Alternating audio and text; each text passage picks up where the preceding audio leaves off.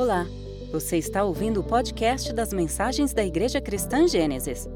Queremos convidar você para estar com a gente todos os domingos. Para mais informações, acesse igrejacristangênesis.com. Centrados no Evangelho, amando Deus e amando as pessoas.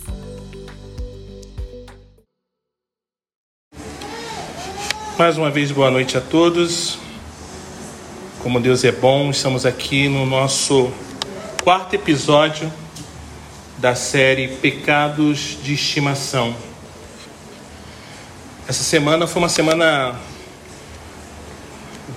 bem complicada porque tivemos a notícia do, da morte de, da mãe de uma amiga nossa. Ela estava internada e veio a falecer. Eu fiquei sabendo na notícia na última quinta-feira através de um pastor. E ali as nossas orações foram para que o Senhor viesse a consolar, a confortar os corações dos familiares, dos amigos. Foi uma irmã que muito fez pelo, pela obra do Senhor. Que o Senhor possa estar consolando os corações. Irmãos, abram suas Bíblias em Atos dos Apóstolos, no capítulo 4, oh, no capítulo 9, perdão. Atos, capítulo 9. Vamos ler os versos de número 1 ao número 2. Atos dos Apóstolos, capítulo 9, versos de número 1 ao verso de número 2.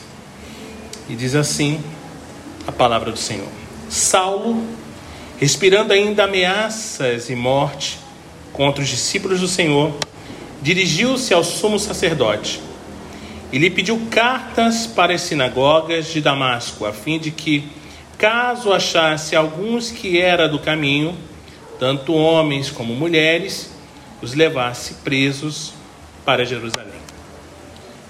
John Newton, o autor do querido e lindíssimo hino Amazing Grace, ele para aqueles que ainda não sabem, ele foi traficante de escravos e capitão de um navio, navio negreiro que levava africanos para os Estados Unidos.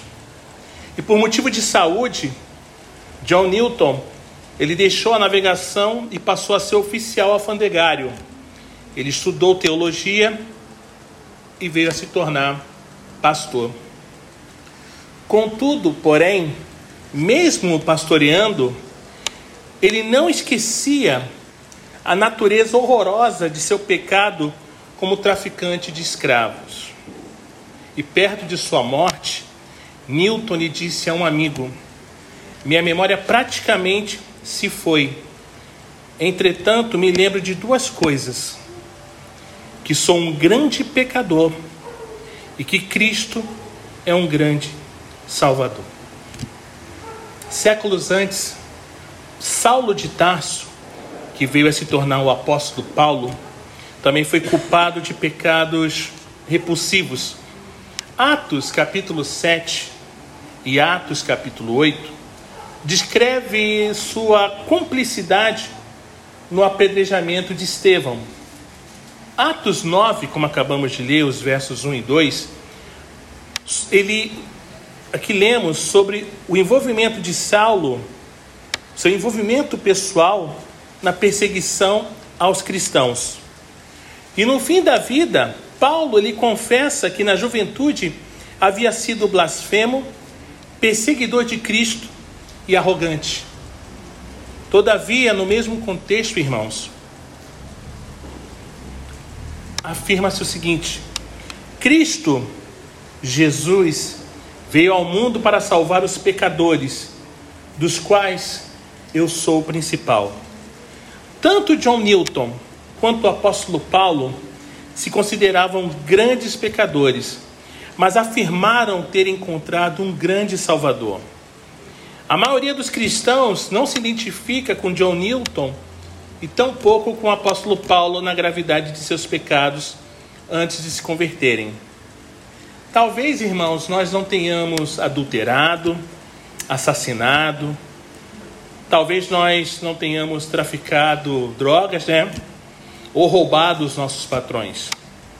eu mesmo, fazendo um balanço da minha vida, posso afirmar que fui uma criança obediente, um adolescente exemplar, um funcionário de confiança e um marido muito amoroso. Sou cristão há quase 30 anos. No entanto, irmãos, apesar de nunca ter cometido nenhum pecado, no meu ponto de vista, escabroso, eu já fofoquei, eu apontei o dedo para os outros, eu guardei ressentimento, eu fui impaciente, eu agi na base do egoísmo muitas das vezes, eu deixei de confiar em Deus em muitos momentos, momentos difíceis da minha vida, eu sucumbi ao materialismo e até idolatrei algumas bandas de rock. Eu tenho de me juntar com Paulo e dizer que sou o maior dos pecadores também. Ou mesmo parafrasear John Newton: eu sou um grande pecador, mas eu tenho um grande Salvador. Essa, irmãos, é a minha única esperança. Que eu anelo aos irmãos deveria ser de cada um de vocês. É a única cura para os nossos pecados. E também a única cura que o Senhor nos oferece. John Newton e Paulo descreveram-se como pecadores no tempo presente. Nenhum dos dois irmãos disse: Fui. Ambos confessaram: Sou. Presente fui era no passado. Não, eles confessaram sou. E o contexto da afirmação de Paulo deixa claro que ele refletia sobre seus pecados como perseguidor dos cristãos. E da mesma forma, entendemos pelas reflexões de Newton que ele nunca superou o fato de ter sido traficante de escravos. Nunca. Na realidade, com o passar do tempo, ele ficava cada vez mais horrorizado com seu passado então, irmãos, isso significa que Paulo e John Newton, embora se descrevessem pecadores no tempo presente, se referiam apenas aos pecados antigos, como perseguidor e traficante de escravos, respectivamente. Difícil, dificilmente estariam pensando assim. Sabemos, por exemplo, irmãos, que pouco, poucos anos Antes de escrever 1 Timóteo, Paulo se classificou como o menor entre todos os santos e como ministro do Evangelho somente pela graça de Deus, conforme Efésios 3. Aliás, parece haver uma descida progressiva na conscientização de Paulo. Descida que vai de o menor dos apóstolos, né, como descrito em 1 Coríntios 15, que foi escrito no ano 55 depois de Cristo, para o menor dos santos, Efésios 3:8, que foi escrito em 60 depois de Cristo, chegando ao maior dos pecadores, conforme 1 Timóteo 1:15, que foi escrito por volta de 63, 64 depois de Cristo. É certo que desde a conversão até sua morte, Newton e Paulo desenvolveram um caráter de Cristo. E com o passar do tempo, gente bonita e fofa de Deus, os dois agiam cada vez mais como os santos que se tornaram na conversão. Entretanto, porém, o processo de crescimento exigiu maior consciência e percepção das manifestações da carne que ainda habitava neles. Assim, John Newton poderia facilmente ter dito: Fui e ainda sou um grande pecador, mas tenho um grande Salvador. Se você e eu queremos, irmãos, lidar efetivamente com os pecados aceitáveis em nossas vidas, temos de afirmar a mesma coisa. A cura dos nossos pecados, sejam vergonhosos, sejam aceitáveis, é o Evangelho em sua maior abrangência. O Evangelho é, na verdade, uma mensagem. Aqui, ele é entendido como expressão reunida em obra completa de vida, morte e ressurreição de Cristo por nós e de sua atuação em nós hoje por intermédio do Espírito Santo de Deus. E quando eu falo, irmãos, de abrangência maior do Evangelho, eu quero dizer, eu me refiro ao fato de Cristo, em Sua obra por nós e em nós, livrar-nos não somente do castigo do pecado, como também de seu domínio ou poder reinante em nossas vidas. Augusto Topley, ele aprendeu a maneira, de maneira muito bela, diria até belíssima, esses dois aspectos da, da obra maravilhosa de Cristo em seu hino Rock of Ages, que diz assim: Que a água e o sangue que de teu lado escorreram sejam a cura dupla do pecado, limpando-me de seu mal e poder. Eu quero, irmãos, ser específico quanto aos muitos pecados de estimação em nossas vidas, com que eles se parecem, os estragos que causaram em nossas vidas e como lidar com eles. Mas antes, porém, contudo, temos de examinar cuidadosamente o Evangelho. E isso por alguns motivos que eu quero listar aqui para os irmãos. Primeiro, o Evangelho é só para os pecadores. Cristo Jesus veio ao mundo salvar os pecadores. Muitos cristãos acham que o Evangelho se aplica somente aos não crentes que precisam ser salvos.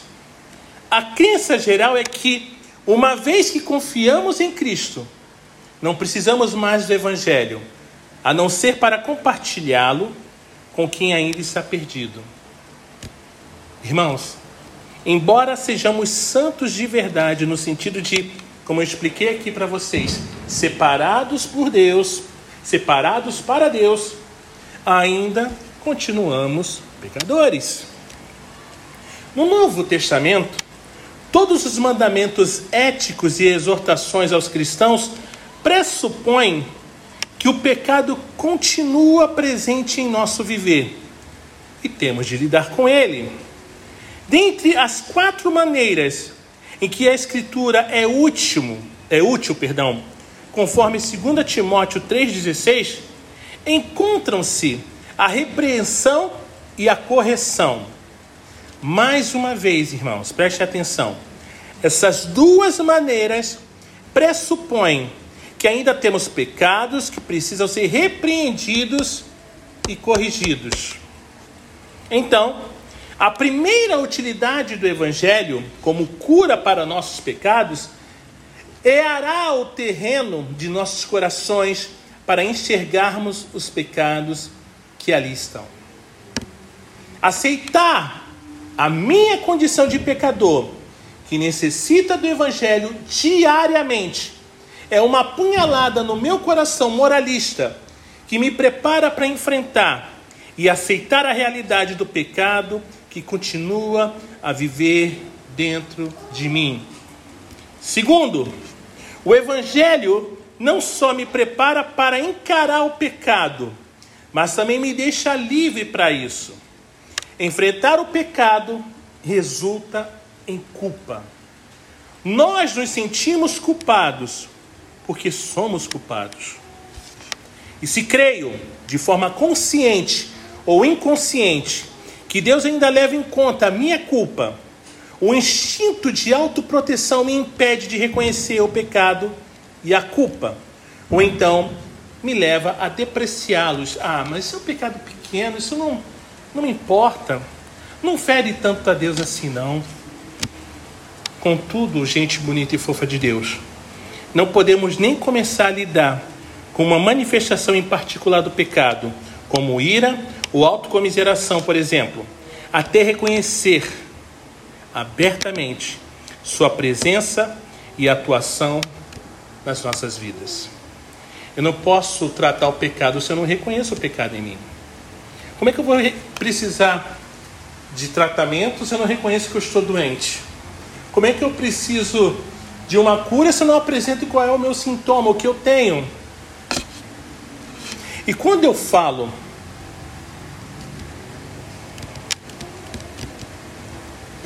Irmãos, eu preciso ter a certeza de que meu pecado está perdoado antes mesmo de reconhecê-lo. Quanto mais para começar a lidar com ele. E quando eu falo em reconhecer o pecado, eu me refiro a algo mais do que uma admissão pessoal pela metade de que fui egoísta em certa ocasião. Pelo contrário, eu falo de admissão incondicional e indefensável. Eu sou egoísta e aquela atitude em particular nada mais foi do que uma manifestação do egoísmo que ainda habita em mim. E aí, irmãos? Estamos dispostos a ser, como eu falei aqui alguns meses atrás, uma igreja old school? Todos sim, estamos. E uma igreja old school, ela tem esse caráter de admitir suas falhas, admitir os seus erros e uns aos outros, não para ficar apontando lá ou cá que você é um pecador, pecadora, não, mas para que possamos nos ajudar nessa caminhada, para que possamos nos ajudar cada vez mais ser parecidos com o Senhor. Mas, para admitir isso, é preciso ter certeza de que meu egoísmo está perdoado que Deus não me culpa mais por ele. O Evangelho nos dá, irmãos, essa garantia, aleluia. Avalie, vamos avaliar essas palavras do apóstolo Paulo em Romanos 4, versos 7 e 8, que diz: Bem-aventurados aqueles cujas iniquidades são perdoadas, cujos pecados são cobertos. Bem-aventurado o homem a quem o Senhor nunca atribuirá o pecado. Por que Deus dá baixa do meu pecado? Porque já acreditou em Cristo, irmãos. Como o profeta Isaías disse em Isaías 53, 6: Todos nós andávamos desgarrados como ovelhas, cada um se desviava pelo seu caminho, mas o Senhor fez cair a maldade de todos nós sobre ele. Os nossos pecados eh, caíram sobre o Senhor, foram lançados sobre o Senhor. À medida em que entendo no meu íntimo essa grande verdade do perdão de Deus por intermédio de Jesus Cristo, nós ficamos livres para enfrentar de modo honesto e humilde, igreja, as manifestações do pecado em nossas vidas. Por isso, irmãos, é importantíssimo afirmarmos diariamente, como John Newton fez: sou um grande pecador mas tem um grande Salvador. Terceiro, o Evangelho nos motiva e nos fortalece a lidar com o pecado. Não basta enfrentarmos, irmãos, honestamente o pecado. Se queremos ficar mais e mais parecidos com Cristo, temos de lidar com o pecado. Mas eu aprendi que se eu vejo o pecado e eu não consigo enfrentá-lo, tem que correr não, vamos enfrentá-lo. Mas eu não estou dizendo que você vai enfrentá-lo sozinho. Eu falei, vamos enfrentá-lo juntos.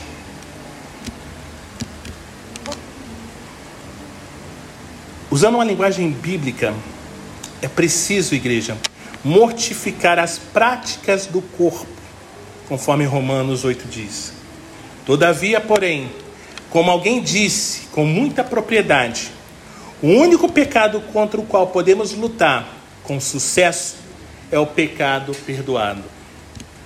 Só podemos começar a lidar com a atividade do pecado em nossas vidas depois de termos lidado com sua culpa.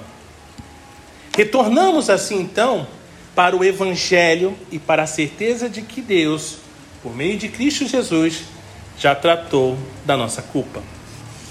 Saber que Deus não me culpa, não nos culpa pelo pecado, nos oferece, irmãos, duas certezas. A primeira, assegura-nos de que Deus está conosco e não contra nós. Romanos 8, 31. Não estamos sozinhos nessa batalha contra o pecado. Deus não está nos olhando lá do trono celeste e nos admoestando. Quando é que o André vai se endireitar? Quando é que o Léo vai se endireitar? Quando é que seu José vai se endireitar? Quando é que vai dar um basta nesse pecado? Pelo contrário, igreja, ele se coloca ao nosso lado e nos incentiva. Vamos trabalhar nesse pecado. Mas saiba que não tenho nada contra você. Deus não é mais o meu juiz. Agora, Ele é meu Pai Celeste, que me ama, mesmo em face do meu pecado, com amor infinito gerado em seu próprio coração. Essa certeza, irmãos, nos encoraja grandemente e nos motiva a lutar contra o pecado. E além disso, ter certeza de que Deus não nos atribui mais o pecado e que está ao nosso lado na luta contra ele, produz em nós uma enorme gratidão pelo que ele fez e está fazendo em nossas vidas por intermédio de Cristo Jesus. Juntos, igreja, o encorajamento e a gratidão geram em nós o desejo de lutarmos contra o pecado. Mas não se engane, lutar contra o pecado não é uma opção. Matar o pecado é uma ordem. É nossa obrigação realizar essa tarefa. Todavia, obrigação sem disposição logo resulta em canseira. É a verdade do Evangelho reafirmar em nossos corações diariamente que planta em nós o desejo de realizar a tarefa. É o Evangelho, irmãos, que alimenta o fogo de nossa motivação para lidar com os nossos pecados de estimação e sutis. É o Evangelho que nos motiva a viver diariamente o que somos aos olhos de Deus. Vemos então que a apropriação diária do Evangelho, que nos assegura o perdão dos pecados, é uma parte significativa de nossa luta contra o pecado.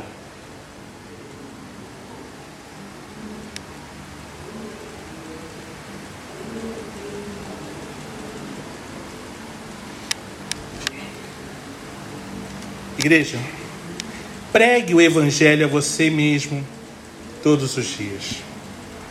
É assim que nos apropriamos diariamente e de modo consciente do Evangelho. Nós precisamos anunciá-lo a nós mesmos dia a dia. Além disso, temos de personificá-lo, como Paulo fez ao escrever sobre o Filho de Deus que me amou e se entregou por mim também é bom personificar o amor do Pai de maneira semelhante.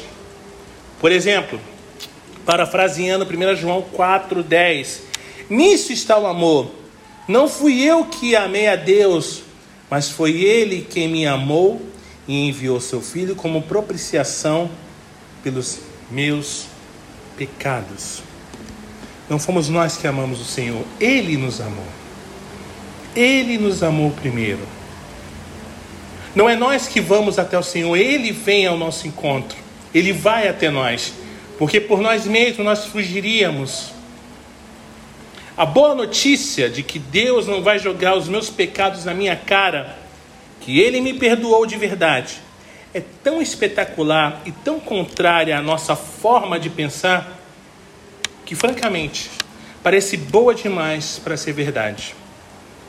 No dia em que os acontecimentos escancararam o seu egoísmo, a sua impaciência ou os seus ressentimentos, aí é que a notícia parece mesmo boa demais para ser verdade.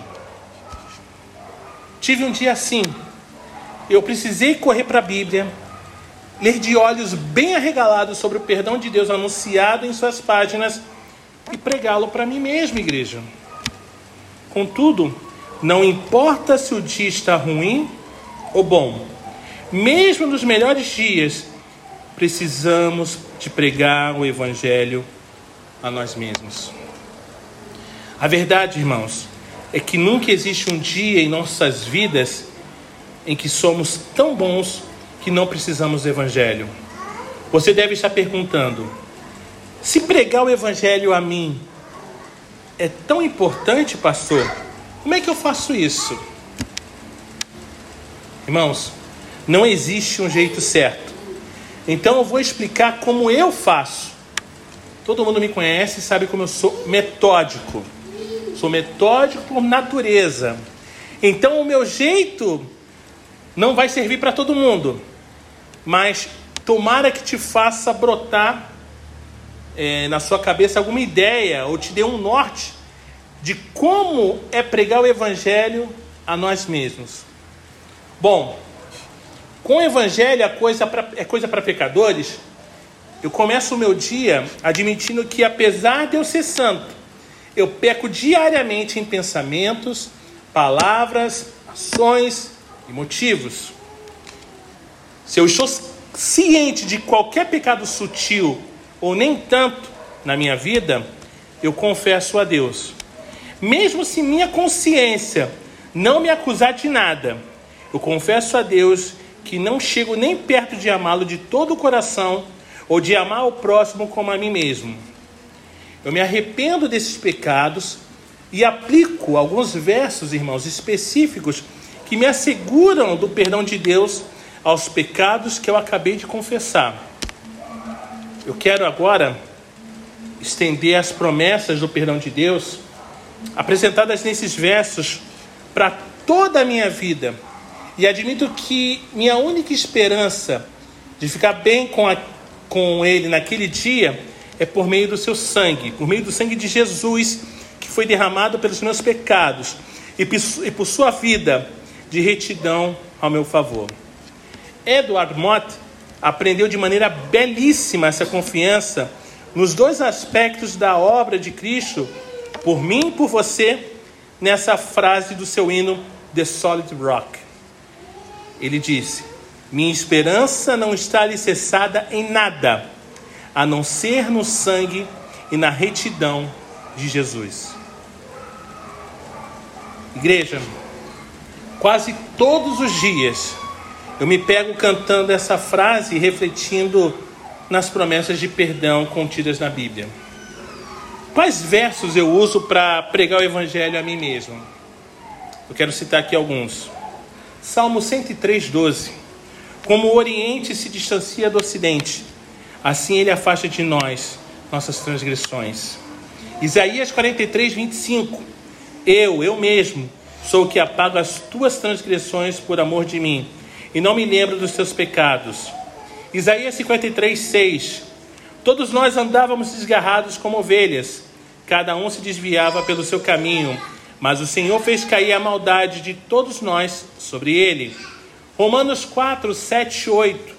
Bem-aventurados aqueles cujas iniquidades são perdoadas, cujos pecados são cobertos. Bem-aventurado o homem a quem o Senhor nunca atribuirá o pecado. E Romanos 8:1. Portanto, agora já não há condenação alguma para os que são em Cristo Jesus. Há muitos outros irmãos que eu poderia incluir, como o Salmo 130, Isaías 1:18, Miqueias 7:19, Efésios 1:7, Colossenses 2:13, Hebreus 8:12. Sejam quais forem os versos que vocês forem usar para se certificarem do perdão de Deus, saibam que precisamos entender que, afirmando claramente ou não, a única base para o perdão de Deus é o sangue de Cristo derramado na cruz por nós. Como disse o autor de Hebreus, sem derramamento de sangue não há perdão. E o contexto deixa claro que o sangue de Cristo é o critério objetivo pelo qual Deus perdoa nossos pecados. Esta é então a primeira parte da boa notícia do Evangelho. Deus perdoou todos os nossos pecados por intermédio da morte de seu Filho na cruz. Que Deus nos bendiga.